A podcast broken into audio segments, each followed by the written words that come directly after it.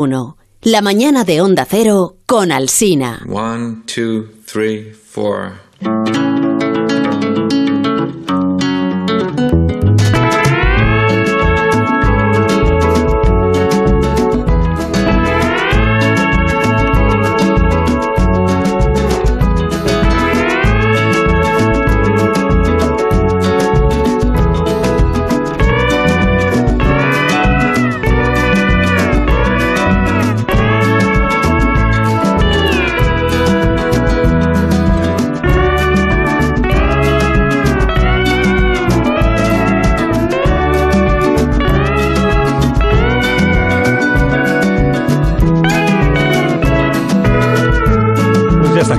Aquí, ya y llegó ese ratito de radio que usted lleva toda la semana esperando y que se emite en directo, eh, son las 11 y 12 minutos de la mañana de los viernes por las mañanas de Onda Cero, eh, donde Alsina más de uno encadena en todas nuestras emisoras, se llama La Cultureta y es un programa que sacan adelante con un enorme esfuerzo Sergio del Molino. Eh, buenos días, Sergio. Muy buenos días, muy buenos, días. Buenos días. Eh, Guillermo Altares, buenos días, Willy. Hola, ¿qué tal? Buenos días. Buenos días. Eh, Rosa Belmonte, buenos días, Rosa. Hola, muy buenos días. Buenos días. Rosa que nos habla desde algún lugar, ¿no? Suena lejano. Suena, fuera del planeta, incluso. Lugar no Estoy en Marte, estoy en Marte. Ah, ¿Te has ido a Marte para hablar de, de vuestras cosas? Bueno. Me ha parecido apropiado. Nacho Vigalondo, buenos días. ¿Qué tal? Buenos días. Bueno, que, porque por un momento me- he pensado que Alsina estaba hablando de sí mismo en tercera persona y me estaba pareciendo todo insultante, pero no, claro, luego me da, me da cuenta de que no. que no Bueno, lo está, es, está, está esto, ¿eh? Está Está, esto. esto. de llegar a ese grado de, de, de endiosamiento. ¿eh? Claro, Está- ¿Pero está por qué a no has pensado que estaba hablando de mí en tercera persona? No, no entiendo. Oye, Yo, yo- yo- Estoy- tampoco lo estoy entiendo muy mucho. limitado en mis aptitudes hoy, Vigalondo. Así no que- entendéis, Abigalón. Pero eres Carlos. Pues me ha sonado diferente. ¿Qué ha pasado? O sea, ha habido un No, es filtro Rosa. ahí. Es Rosa, ¿qué ha pasado aquí? Rosa es Rosa y luego estoy yo. Yo que sí. soy A yo. Nacho Vigalondo no le gustan estas confusiones. Bueno, eh, en vista... eh, Rubén Amón, Pamplona, buenos días de nuevo. Porque hay que hablar más alto cuando me has pasado a Pamplona. Por eso. Un megáfono. Está más lejos, Pamplona. Sí, aquí, aquí Pamplona. Pamplona, el ambiente de fiesta se cuela en el estudio principal de nuestra emisora, seguro. No, hombre, estamos aislados en el sentido encapsulados, No, si no pero por supuesto en medio de las fiestas, porque la emisora no está es en el eso. eje. Y no es por eso, es porque gravedad. yo estaré limitado en mis aptitudes, pero tú también. Pues mira qué voz, mira qué voz la mía. Estamos eh, encapsulados en el estudio, pero al mismo tiempo involucrados en las fiestas, porque la- el estudio se encuentra a unos minutos de la... Ay, bueno, unos minutos, Rubén. unos segundos, Carlos. Rubén, Sí. ¿hasta qué, ¿hasta qué punto está involucrado? Porque cuando estuviste, eh, entraste desde Valencia eh, y eran las fallas, eh, tenías al lado a una fallera, locutando. Eh, eh, entonces, en la, en la emisora de Pamplona, como, como- Ahora tiene un toro. Ahora tienes un toro, tienes un Miura al lado El programa. recortadora, una recortadora. No, estamos, estamos francamente bien aquí eh, en Pamplona. Además, hemos recuperado lo que han sido dos años de espera y todas las energías que se han ido concentrando en ese periodo pues se han soltado de golpe. Así que con más euforia que nunca. Y han sido muy, que- muy bonitos los dos encierros, el de ayer, el de... Yo desde, desde hace muchísimos años, yo creo que desde, desde niño los veo, los veo desde que no había... O sea, que o te levantabas para verlos... Que no había o- televisión. No, o te levantabas para verlos o ya no podías decir me he levantado tarde, lo veo en internet, no. A ver si adivino. Estoy de verlos, acuerdo. Pero ya sabes, Willy, ya sabes que... que Pero había telediarios. Bueno, hay aquí dos paradojas. La primera es, que está de moda el, el encierro rápido y limpio. Ah, eso iba a Que- decir, rápido y limpio, que, siempre no es puede rápido y ser, limpio. no puede ser, ¿no? O sea, no, no debería ser. Eh, por eso ponía el ejemplo del sexo, ¿no? O sea, si, si es rápido y limpio no es sexo. Si es rápido y limpio no es encierro, pero es verdad que de un tiempo a esta parte se controla mucho el escrúpulo de los corredores, eh, se pone antideslizante en el suelo, los borrachos no pueden entrar, a los guiris se les limita, no digo que desee uno que le coja un toro a un australiano, pero nunca viene mal, ¿eh? una cornea de un australiano. Eh, y es verdad que se han hecho los encierros cada vez más atléticos y cada vez más hipsters, lo que pasa que Son, conservan toda pero, la- muy boni- pero muy, muy bonitos. Muy Además, bonitos, es, es muy lo que... lo- Rápidos y limpios. De- decía Rápidos Guillermo limpios, Cabrera Infante que, se levantaba, si ponía una película a las 3 de la mañana, se levantaba para verla, para tener la sensación de cine. Y es verdad que ver el encierro en diferido es como ver un partido al día siguiente, no. O sea, hay que levantarse, ve- verlo, emocionarte y luego ya ver las repeticiones, no sé qué, Sí. pero, pero a mí me han parecido mm, rápidos.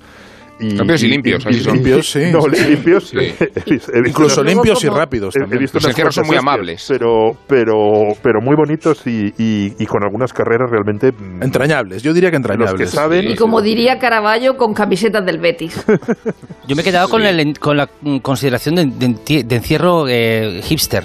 Encierro hipster, Sí, sí, a ver, maravilloso es que eso. Ah, hay mucho corredor ya eh, eh, que ni siquiera se cuece la noche antes, hay mucho corredor que ya es profesional, ¿no? Entonces, De hecho, hay eh, abstemios, este muchos. profesionalismo y, y esta forma de concebir el encierro solo desde la práctica atlética, eh, yo creo que desluce el lado más O sea, encierro- eh, encierro hipster es- ebrio, ¿no? Que lo tiene que tener, ¿eh? Pero en Pamplona, en Pamplona son una especie Sangre de- divino, ¿no? son, Confundidos. pero no son una especie de aristocracia, pero los, no los estoy de- divinos, ¿no? Claro, pero no estoy de acuerdo, Rubén. Yo, yo fui a los Ya no estás de acuerdo, por eso en estamos el- discrepando, claro. Yo, Claro, fui a los. Sanfermines en el 96, hace muchísimos años. El año después de que se muriese Ahí no eran rápidos ni el chico este de Chicago. Y ya había muchísimo control.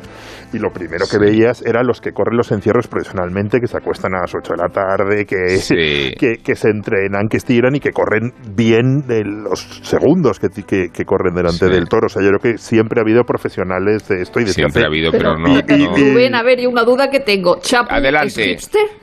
¿Quién? ¿Chapu es hipster? Bueno, Chapo, pregúntaselo a él. Chapo es Es que yo quiero, quiero hacerme la idea del hipster. Tiene un aspecto hipster, no, pero Chapu es genuino porque Chapu los ha heredado los, en el sentido paterno, los, los ha corrido siempre. Chapu es un corredor genuino.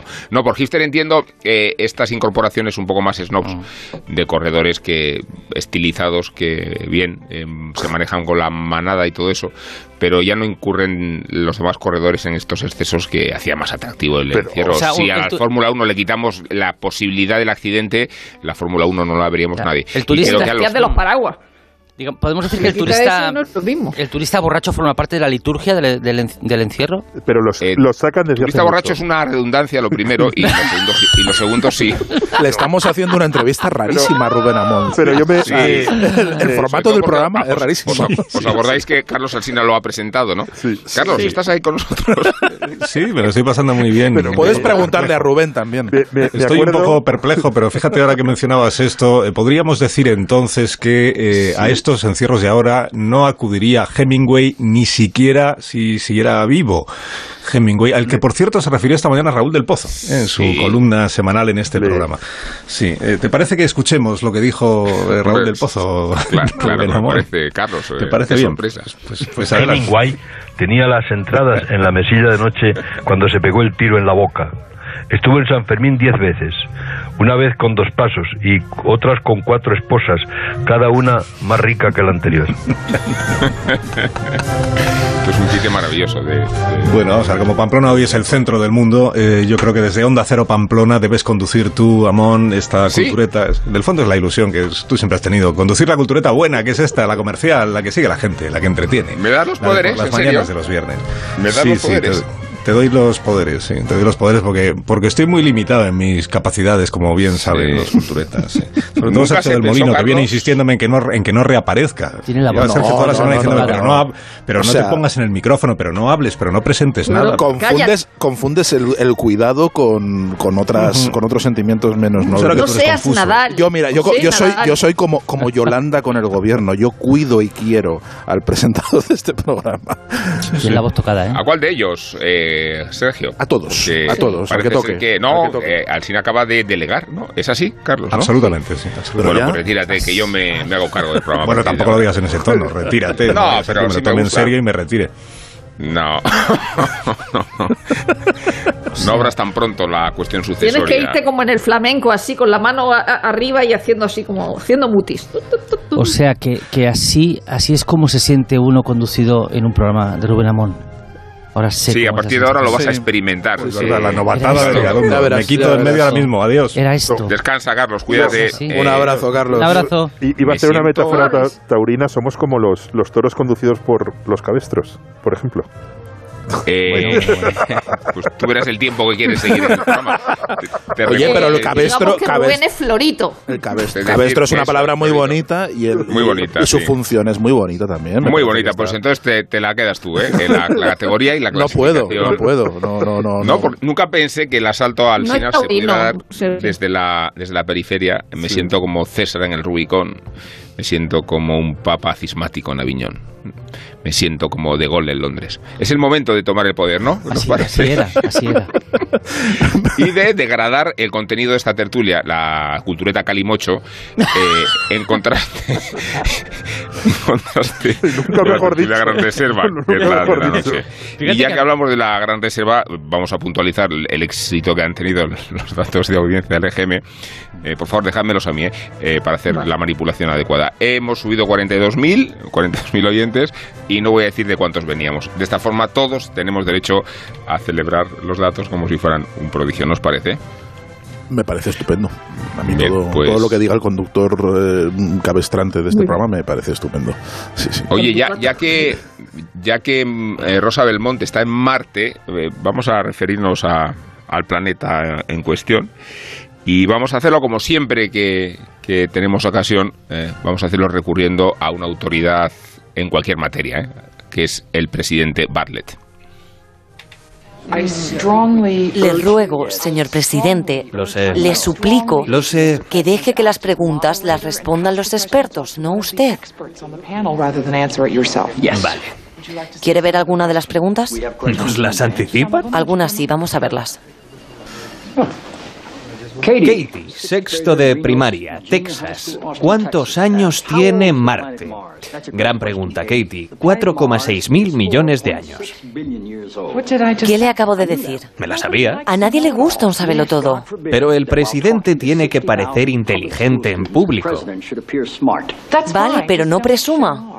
No presumo. Eh, Stevie, de Manhattan, ¿qué temperatura hace en Marte?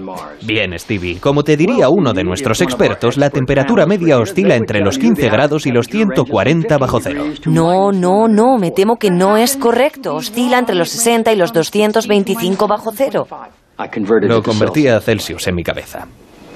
Bueno,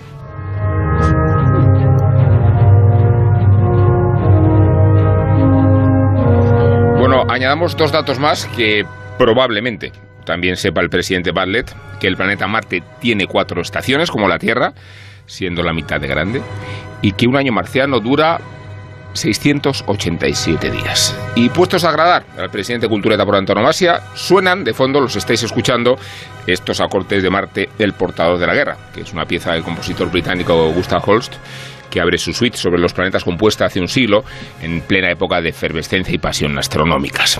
Ya veis que tiene un corte de John Williams, o de proto John Williams, porque Holst es anterior, y nos remite a la condición bélica del dios Marte y también representa el ruido y el interés que el planeta nos ha provocado desde al menos el siglo XIX. No solo hemos mirado al planeta rojo como un vecino interesante, sino también como un espejo en el que mirarse. Fijaos que el astrónomo Pierre-Simon Laplace teorizó hace 200 años, equivocadamente, que la distancia del Sol podría indicar la antigüedad de cada planeta. Marte, por tanto, sería como nuestro hermano mayor, el eslabón de la cadena inmediatamente más antiguo. Esto nos inspiró dos supersticiones, que tenía que existir o había existido una civilización marciana más vieja que nosotros y, y la segunda, que la desertización de Marte era el fruto inevitable que también esperaba a la Tierra. Tan cierto parecía hace solo un siglo que Marte tenía marcianos que la rica viuda francesa Clara Guguet Guzmán ofreció una recompensa de 100.000 francos a quien consiguiera comunicarse con los extraterrestres en los siguientes 10 años. El premio, administrado por la Academia Francesa de las Ciencias, requería el contacto con una estrella o un planeta y la recepción de una respuesta. Pero Marte quedaba excluido de la competición, puesto que se creía que el contacto con los marcianos era invidente y por tanto demasiado fácil para obtener el premio. Bueno, durante décadas consolidamos toda una mitología cultural marciana con el personaje de John Carter, de Edgar Burroughs, con la Guerra de los Mundos de H.G. Wells, con las crónicas marcianas de Ray Bradbury, hasta que conseguimos llegar a Marte. Another picture taking highlight Mariner 4's voyage to Mars, a 325 million mile journey that returned the first pictures and data ever gathered. En 1965 las primeras ondas de la NASA hicieron para nosotros los 225 millones de kilómetros de distancia y enviaron las primeras fotografías del planeta rojo. Fue como ver por fin la ecografía de una obsesión que duraba siglo y medio. Marte, sin embargo, defraudó nuestras expectativas. Escribió Walter Sullivan en The New York Times el 30 de julio de 1965. Mira, Carlos Zumer me ha puesto hasta el recorte del periódico. Golpe duro, quizá definitivo, a la posibilidad de que haya o haya habido vida en Marte. Las fotos de la sonda Mariner 4 muestran un paisaje de cráteres sin signos de erosión por agua, valles o cuencas oceánicas. Aunque Marte tiene polos, parece que el planeta quizá nunca ha conocido la lluvia. Marte parece más la Luna que la Tierra. Marte, añadían las crónicas, no tenía apenas campo electromagnético ni atmósfera. Declaró entonces el presidente Lyndon Johnson, quizá, solo quizá, la vida tal y como la conocemos, con toda su humanidad, es más única de lo que pensábamos.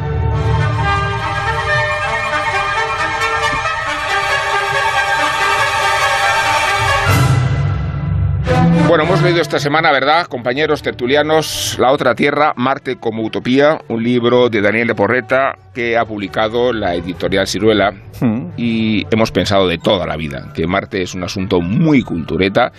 No sé qué os ha parecido el libro y no sé qué otras reflexiones os suscita la idea de que en realidad la posibilidad de pisar Marte esté cerca, al menos es uno de los sueños megalómanos de, de Tusk, ¿no? y, y que lo cree posible, de Musk, he dicho Elon Musk, ¿no? Elon Musk. Tusk, Elon Elon Musk. eh, que lo tiene entre su programa. Además nos recuerda Elon Musk en sus previsiones, que no son muy remotas ni muy extremas, que lo difícil de Marte va a ser vivir en Marte. Y que, bueno, no- que creamos que, que nos vamos a encontrar con un planeta amable cuando lleguemos a Y visitar. lo imposible volver, porque es, una, es un viaje de ida, nada más, para, para quedarte ya el resto de, de la vida ahí en el mejor de los de las situaciones, ¿no? Y sí que parece que, que, en fin, que es factible, que se puede, se puede plantear en, al- en algún momento y seguro que habrá, algún loco, eh, yo creo que como Elon Musk, eh, que, que será el, primer marciano que se, que se instale allí y lo cual supondrá, yo creo que un cambio mm, en la tendencia de las grandes exploraciones de, de la humanidad, que siempre estaban motivadas pues por, en fin, por el afán de riqueza, por, eh, por el afán de riqueza y por el afán de riqueza, básicamente por esas tres, esas tres razones, ¿no? Y que eh, metían a aventureros, eh, a veces también eh, científicos, eh, que, que se metían en, en aventuras realmente eh, suicidas, ¿no? Se metían en una cáscara de nuez y cruzaban el Atlántico sin saber eh, cómo iba a acabar aquello, o se metían en, una lata de sardinas propulsada por, por, por cohetes con cálculos hechos en cuadernos para, para llegar a, a- a la Luna, ¿no? La, llegada a Marte a lo mejor la protagoniza un, un multimillonario, sí, sigan las cosas así, claro, un multimillonario por el puro, por el puro placer y la, la pura chulería eh, de llegar a Marte. A mí, a mí el libro me ha, me ha, me ha interesado por lo que tiene de, resumen, de compilación de toda eh, la, obsesión marciana desde finales del siglo XIX hasta hoy, que es cuando, cuando realmente empieza la obsesión por Marte. Así como la Luna ha estado siempre presente en la cultura occidental, eh, la obsesión por Marte tiene más que ver con el descubrimiento científico de Marte, ¿no? Y tiene un hito que es en el, en el año 1877, que es el año en el que la Tierra y Marte están más próximos y permite a los astrónomos de la época hacer unas observaciones mucho más atinadas y sacar los primeros mapas que se supone que tienen cierto eh, ci- cier- cierta verosimilitud o, o al menos están contrastadas por las observaciones. Es el mapa de, de un astrónomo italiano que se llama Schiaparelli que hizo un mapa que, donde dibujaba canales, dibujaba canales y, ríos que algunos fantaseaban con que eran canales artificiales y que había una civilización ahí marciana eh, puesta. Y luego resulta que Schiaparelli, y esto es lo interesante, me parece lo más interesante del libro de, de Porreta, Schiaparelli era un tipo que estaba obsesionado literariamente por Marte y que, que había leído y se sabía toda la mitología que tenía que ver con, con Marte y estaba deseando ver vida, estaba deseando ver marcianos. Entonces era tal su deseo eh, que, que al final encontró eh, casi argumentos científicos dentro de, de sus observaciones para poder ver a, a los selenitas. Y hay una conexión muy grande, que es lo, lo que más me interesa del libro, de cómo, cómo lo señala, eh, entre el impulso científico por investigar, por explorar y por observar Marte y la literatura y la mitología que ha, que ha ido generando. Han ido, han ido los dos de la mano. Si los científicos no estuvieran obsesionados por la utopía marciana, no se hubiera avanzado como se ha avanzado en el conocimiento de, de Marte. Realmente el deseo de ver marcianos y el deseo de explorar y de llegar a ese planeta que está relativamente, bueno, relativamente no, en términos astronómicos, está aquí al lado, es, es el, es, es el, el- piso de arriba de la Tierra, el que, y, un, sitio donde ciertamente los humanos pueden, pueden llegar en algún momento, eh, ha inflamado la investigación y ha, provocado todo el avance científico, que es mucho y a pesar de ser mucho sigue siendo muy poco, porque cada vez que mandamos un rover allí, eh, cada vez que el rover avanza 20 kilómetros, se acumula una montaña de descubrimientos científicos tremendo, lo, lo, cual quiere decir que sabemos apenas nada todavía de Marte, sabemos muy poquito sabiendo, sabiendo muchísimo, teniendo toneladas y toneladas de información. A mí el, el, libro, pues a me interesa más la idea que el libro. Lo que sí me ha gustado mucho es eh, un poco cómo le da vueltas a la idea de, Marte como, como, metáfora, ¿no? Cómo eh, Marte es un poco lo que, lo que expresaba Sergio ahora del el piso de arriba de la Tierra, el, espejo de, la Tierra, y cómo desde, desde hace mucho tiempo y desde las primeras grandes obras sobre Marte, como, como La Guerra de los Mundos de H.G. Wells, eh, Marte es una, una metáfora de las cosas que ocurren en la Tierra y a la vez eh, también me interesa mucho un poco lo, lo, lo pronto que, que la humanidad empezó a tener la sensación de que esto nos lo íbamos a cargar y que vamos a necesitar un planeta refugio y que el que tenemos más a mano es, es, es Marte.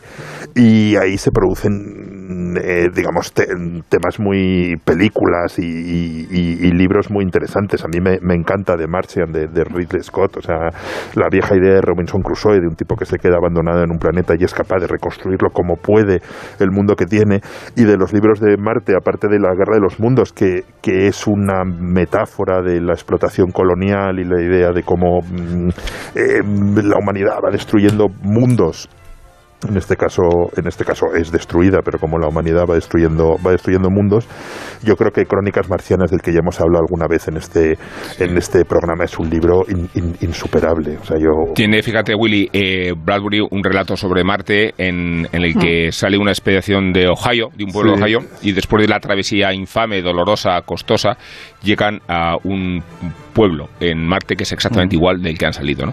Que es la paradoja de que no podemos salir de lo que somos. es el planeta de los simios. Esa es la cosa terrible del, tópico del viajero de decir, eh, me he ido muy lejos para encontrarme a mí mismo, que dices, bueno, me podría haber ahorrado los 20.000 euros. ¿Es posible que lo más importante sean los amigos que hacemos por el camino, quizás? Sí, es, más, ¿eh? es más importante el camino que la meta. Es mucho más importante. Y que el camino sea limpio y rápido. No sea vosotros, pero de, Díaz por aquí. De, Crónicas Marcianas, yo, mi, mi, relato favorito es este de, dos personas que están esperando el fin del mundo en un porche y, y, tranquilamente y en, y en un momento dado uno eh, es una pareja le dice creo que me he dejado los grifos abiertos y va y cierra los grifos sabiendo que el mundo se va a acabar en 10 minutos. Pero da igual repite ese gesto que es un poco la, la, tozudez de la vida no cómo mantenemos la, la vida frente frente eh, eh, a, todo. Es como la de no mires a cuando se de que el tío de la Casa Blanca le ha vendido los snacks estar a punto de caerle el meteorito. A mí el libro me ha gustado mucho eh, físicamente, esa portada pulp, eh, pulp como, demonios se diga correctamente, pero para que se me entienda. Eh, y luego me ha gustado por ese recuerdo de, de antiguos escritores, es decir, el caso de Schiaparelli o el caso de, de Burroughs, el, autor de Tarzana, escribiendo una princesa de Marte, como si, si la princesa fuera así y el Capitán Trueno, es decir, este John Carter, esa, esa, esa, me gusta mucho. Y luego esa, eso que cuenta de que si es Luis y quien se pusieron de acuerdo para escribir cada uno una cosa, Luis sobre, sobre el espacio y Tolkien sobre el tiempo, pero Luis sí lo hizo y escribió Lejos del planeta silencioso. Y, luego lo que pasa es que más que de la literatura, eh, mm, eh, que evidentemente parte de, crónicas marcianas sobre todo, debo decir que yo tengo un amigo que hace muchos años hizo una recopilación de, artículos eh, en la marciana, por supuesto lo llamó crónicas murcianas, José Antonio Martínez Abarca, y, pero sobre todo es el cine, es el cine que, más que la literatura, que que es de lo que se, se encarga eh, Daniel Leporreta. Yo creo que hoy, esta mañana. Espera, vamos a repetirlo otra vez, que, a, que, a Vigalondo le ha, dolido en el alma. Crónicas murcianas, qué ocurrente. ¿Verdad? No, qué no, claro, es decir, que no voy a decir que sea ocurrente, pero, eh, pero es que un libro No, no, no, es que, es que, estamos hundiendo, es que no estáis aquí, no estáis viendo cómo hundimos en la bueno, Pero lo que quiero decir es que el cine, peor que los míos. es el cine. y que se lo celebramos. Es el cine lo que no, lo que no, ha, lo que no a la murciana. Las crónicas murcianas, que lo he pillado ahora. De hay como interferencias con Marte, ¿no? Esto que está quedando muy bien. Pese a que no sea el objetivo, está quedando bien porque da la impresión de que eh, está hablando Rosa de una estación aeroespacial. Rosa, sí, estás con nosotros. Sí, no, quería hablar de Desafío Total, que es un Sí. tipo que quiere ir a Marte, eh, recordémoslo, o Capricornio 1, que esta es fantástica porque hay un fallo en el despegue a, a Marte y entonces se lo llevan a, la- a- a los astronautas al desierto para hacerles creer que están en Marte. Este eh, eh, Capricornio 1 es muy de conspiración para los conspiranoicos. Luego, mi película favorita de, Marte. de- de Marte es la peor de todas, que es Planeta Sangriento 66, que es una de las factorías Corman que coge reciclado películas rusas y entonces eh, llega una llamada de auxilio de Marte y, y- y entonces van allí y entonces solo hay una superviviente que es una marciana verde y con ojos luminosos que es Flores Marley, que es fascinante, que de pequeña me daba mucho miedo y que es la inspiración esta película de Alien. Y lo mejor de todo de Marte y del espacio en general son los años en los que estaban señalados todas estas cosas que iban a pasar. En Planeta Sangriento 1990. Por supuesto tenemos 2001 y tenemos España 1999. En fin, nada, nada de esto Sí. ha pasado. Todavía pasado. me costaría ocho meses de viaje. Sí, bueno, eh, Nacho, interven tú porque Ay. además est- est- esta idea de que para que haya una aparición marciana siempre tiene que haber una casa con un porche es muy cinematográfico, ¿no? Un recurso que no sé por qué se repite y se multiplica. ¿Cómo es tu relación con Marte, Nacho? Mi relación con Marte, yo, eh, yo creo que en, en toda mi vida, eh, o en la vida que compartimos, en la generación a la que pertenecemos, no existe otro icono de la cultura popular que haya pegado un giro tan vertiginoso como Marte. O sea, yo creo que hasta los 90, me atrevería a decir, eh, Marte en el imaginario popular, eh, hablo de la fantasía, de la ficción, del humor, Marte eh, es una parodia o una alegoría del colonialismo, porque Marte nos viene a invadir. Y de hecho existe la palabra marcianito como eh, sinónimo de extraterrestre, y extraterrestre que siempre viene con malas intenciones. De hecho, eh, todas las películas en las que Marte está presente hasta esa época, pues Marte es un espacio amenazante. Es un espacio que eh, nos quiere colonizar o que tenemos que colonizar nosotros en contra de sus habitantes. Eh, o sea que es una proyección de las implicaciones que tiene su nombre, ¿no? el nombre del dios de la guerra. Sin embargo, a partir de los 90, eh, creo que es el autor Kim Stanley Robinson, publica la trilogía de Marte Rojo, Marte Azul, Marte Verde, que son tres libros monumentales que cuentan cómo varias generaciones de humanos conseguimos ya establecernos en Marte, con lo cual ya ya desde, desde Marte la Tierra se ve como un espacio ya anterior, ajeno, diferente, ¿no? Ya de repente la identidad del, del, del marciano y la del terrestre ya diverge completamente porque en Marte se establece un sistema económico posterior al capitalismo, etcétera, etcétera, toda la revolución tecnológica que implica poder terraformar un planeta. Lo que quiero decir es que desde los 90 para acá, Marte ya deja de ser una amenaza y se convierte en una oportunidad. Lo cual tiene mucho que decir acerca de, de cómo nos vemos a nosotros los humanos ahora mismo. De hecho, en el mundo del videojuego, y aquí empieza mi microespacio, la culturita Game Over, en el mundo del Sí. videojuego eh, y el juego en general, eh, todos sabemos que son los juegos de los marcianitos. Son juegos de disparar y matar a los que vienen de arriba. Sin embargo, a día de hoy, eh, sobre todo en juegos de mesa, existe un género que, que vende, es de los que más venden a día de hoy, del que hay in- incontables muestras y grandes estrellas, que son juegos sobre terraformar Marte y sobre sobrevivir en Marte. O sea, cuando ya cuando a lo que jugamos, la fantasía en la que nos ponemos a nosotros mismos como jugadores, prolonga una, una idea, una posibilidad de supervivencia más allá de nuestro planeta, ya entendemos que Marte ya no es un espacio amenazante, sino un espacio al que queremos alcanzar. Sí, mira, es el Nos lo temíamos, de- nos de- lo temíamos, Sergio, perdona. Marte es un western. Volvemos dentro de unos meses.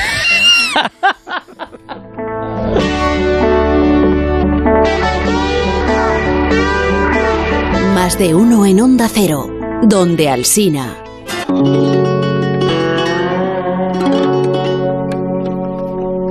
Más de uno en Onda Cero, donde Alsina.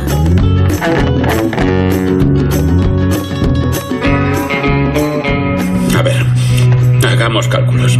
La misión en la superficie iba a durar 31 soles. Por seguridad mandaron comida para 68 soles y 6 personas. Así que como estoy solo, me va a durar 300 soles, aunque podrían ser incluso 400 si la raciono. Así que he de pensar la manera de cultivar alimento para tres años en un planeta donde no crece nada. Por mencionaba Guillermo Altares esta película, The Martian, la película de Ridley Scott, que es de 2015, eh, que retrata la angustia de un astronauta que se queda perdido, desubicado en el año 2035 y que lucha para hacerse vivo y para eh, trasladar a la misión terrestre que está realmente en condiciones de seguir viviendo.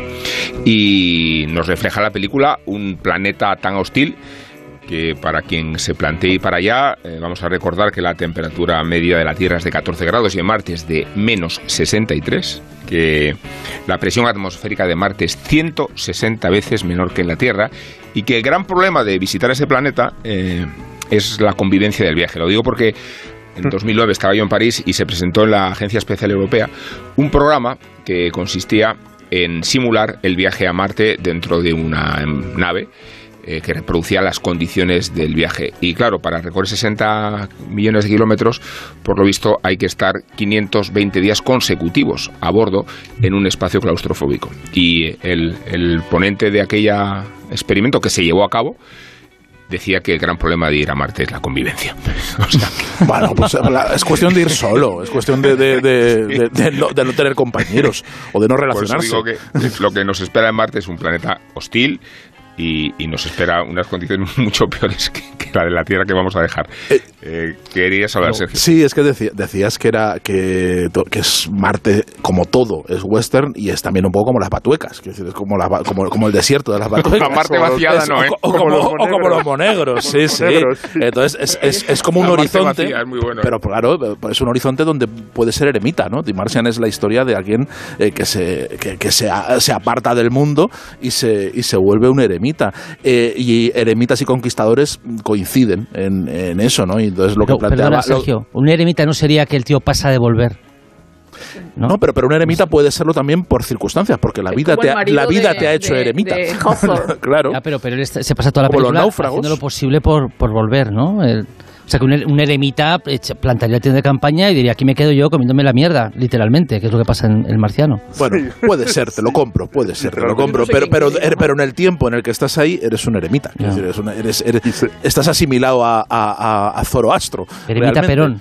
Y luego vuelves, y además vuelves Eh, con sabiduría, eh, te eh, vuelves con eh. barbas largas y con los libros de las tablas de la ley y, y vuelves eh, di- di- diciéndole a la gente lo que tiene que hacer. Así, así vuelves. Pero, pero, pero también es un, un lugar de, de conquista como, como planteaba Nacho, ¿no? Y estaba recordando una serie que está basada en una serie de novelas que yo no he leído, que son muchísimas además y que eh, tienen pinta de no interesarme nada, eh, escritas por James S. A. Corey, pero la serie sí que en sus primeras temporadas sí que me, sí que me interesó, que es The Expanse, que, que narra la, un futuro más o menos inmediato en el cual la humanidad se ha expandido por todo el sistema solar y ha instalado sobre todo, eh, hay dos planetas habitados que son la Tierra y Marte, ¿no? Y Marte empezó como una colonia de la Tierra y poco a poco se fue independizando porque los que iban a Marte tenían un espíritu pionero muy, muy fogoso, era un, un tipo de gente muy, muy especial que al final se hartaron de los melindrosos de la Tierra y fundaron, se independizaron y crearon una, una, un país bastante beligerante, una especie de Unión Soviética donde rendían un culto tremendo al Estado y reproducen la lógica de la Guerra Fría entre la Tierra y Marte en, en el sistema solar, ¿no? Y al, y al final ay. Mar- Marte se convierte en, en- en- en incluso una utopía política, en una, una reedición de las utopías comunistas dentro de Marte. Hay, hay dos momentos de la cultureta que creo que todos los oyentes esperan con impaciencia. Uno es los chistes Sí. de, de Nacho sobre el que hemos pasado de puntillas y nadie ha hecho No, un no, está por llegar. Mi chiste está por llegar hoy. No, Si es, es que- permite, es que si todavía nos estamos riendo de crónicas Eh, y el segundo es el momento en que un tertuliano se inventa una serie absurda, ¿no? Porque la serie Y esa de la que hablaba Sergio no, no, puede, no, no puede existir. Pero claro que existe, tiene, tiene 800 que existe. temporadas. A- Antes cuando, como la segunda enseñanza, sí, sí, eso me decís. Bueno, y hay un tercer mira, momento que le gusta muchísimo a la audiencia. eh, ya sabéis cuál es. Es esta espectacular careta. Pantalla. Pantalla. Pantalla.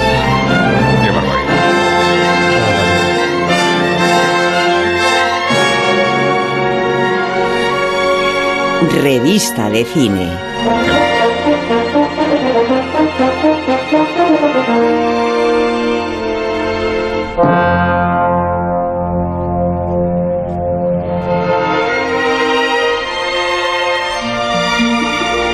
Bueno, como estamos en la cultureta esta de Calimocho, tengo, tengo dos opciones que proponer pero una de ellas las descarto, que es El Leopardo de las Nieves, un documental que le gusta mucho a Guillermo Altares, que realmente es hermoso. pero digo, como estamos en la Calimocho... Precioso documental y documental y dos libros, además. Y dos libros, sí, pero como estamos en la matinal, eh, eh, La Populista, os voy a proponer que hablemos del documental de Lo Comía. Lo que, que me produjo a mí eh, poquísimo interés hasta que empecé a verlo. Hasta que empecé a verlo. Y Rosa, extraordinario, ¿verdad? Sí. Sí, porque... Si puedes aportar No, algo más. a- no Eh, Claro que nos hemos reído de lo comía y Ese sí que es un viaje a Marte, ese documental. Eso no tiene nada que ver con la, el, Claro. el documental, que está bien hecho, que sale todo el mundo que tiene que salir. O sea, porque salvo a los muertos salen los que tienen que salir.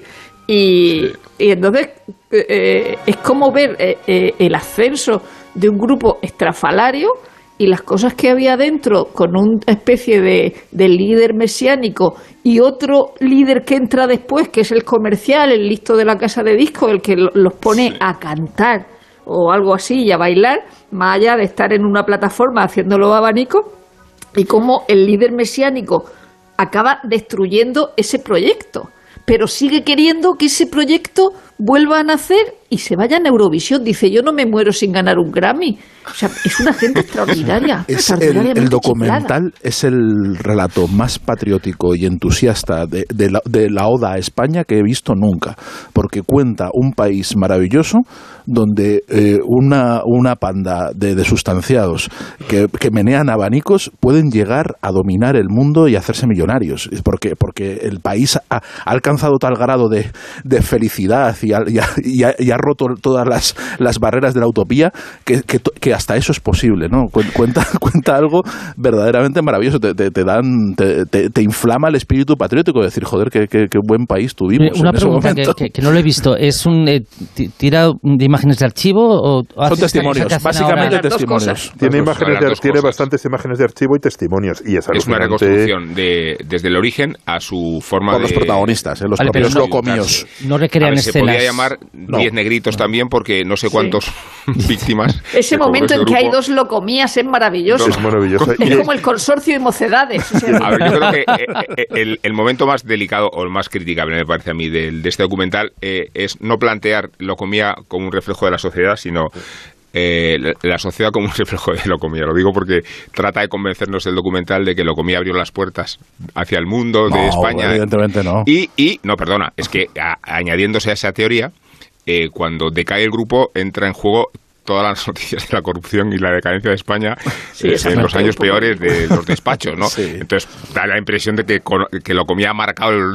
Es, es lo comía un claro, Claro, Sociedad que- el nosotros pensábamos que lo comía formaba parte de la modernidad, formaba parte eh, Almodóvar, pero no lo comía. Es el clímax lo de, el clímax de la cultura española, lo comía así, o sea, es el, el, el culmen absoluto. Y, y es la historia de un odio entre el- Sí. eh, lo- los dos productores o el creador de Locomía y el productor, que es, es, es tre- tremendo, ¿no? Cómo se acusan de haber destruido el, el- y matado la gallina de los huevos de oro. Bueno, el líder es un jeta, ¿eh? Quiero decir, el, el Sí. líder, el líder primero, el que se inventa, El- que se supone que se inventa comía, chiflao. es un chiflao y un jeta además que, que le, roba Pero el además, dani- lo bueno del, del chiflao es el que dinero reconoce todas sus maldades. Sí, Empieza, fui muy puta. Sí, la verdad lo es que lo hice muy rato. mal.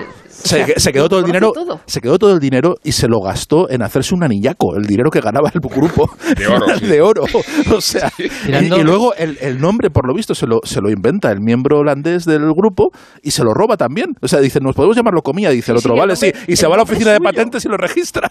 Es maravilloso. el minuto de oro es para ti, Pero el ti- último. tirando la analogía de, de Rosa de que lo comía son una versión eh, masculina Hola. y gay de mocedades, se podrían haber Hola. llamado los mocedadis, ¿no? Dice. Ahí, en lo alto. te he Estamos minuto terminando. de oro, te he dicho el minuto de oro, no el minuto de mierda. Eh, bueno, ¿a- ¿qué forma, si no esta, de despedir eh, la cultureta calimocho, eh, la buena, la, la honda, la profunda, la inteligente, la interesante, la amena, la verdadera?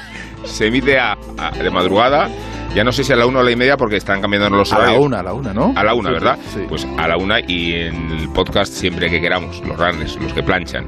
que Un planchan. fuerte abrazo a Carlos Alsina, que nos estará escuchando, Carlos. Nos pasa. escuchando horrorizado. Perdón, perdón, En Carlos, perdón. Muchísimas gracias.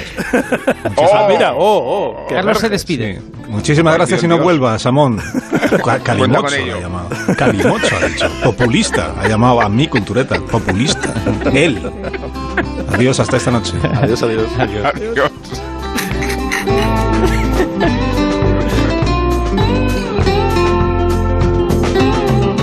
Más de uno en Onda Cero, donde Alsina.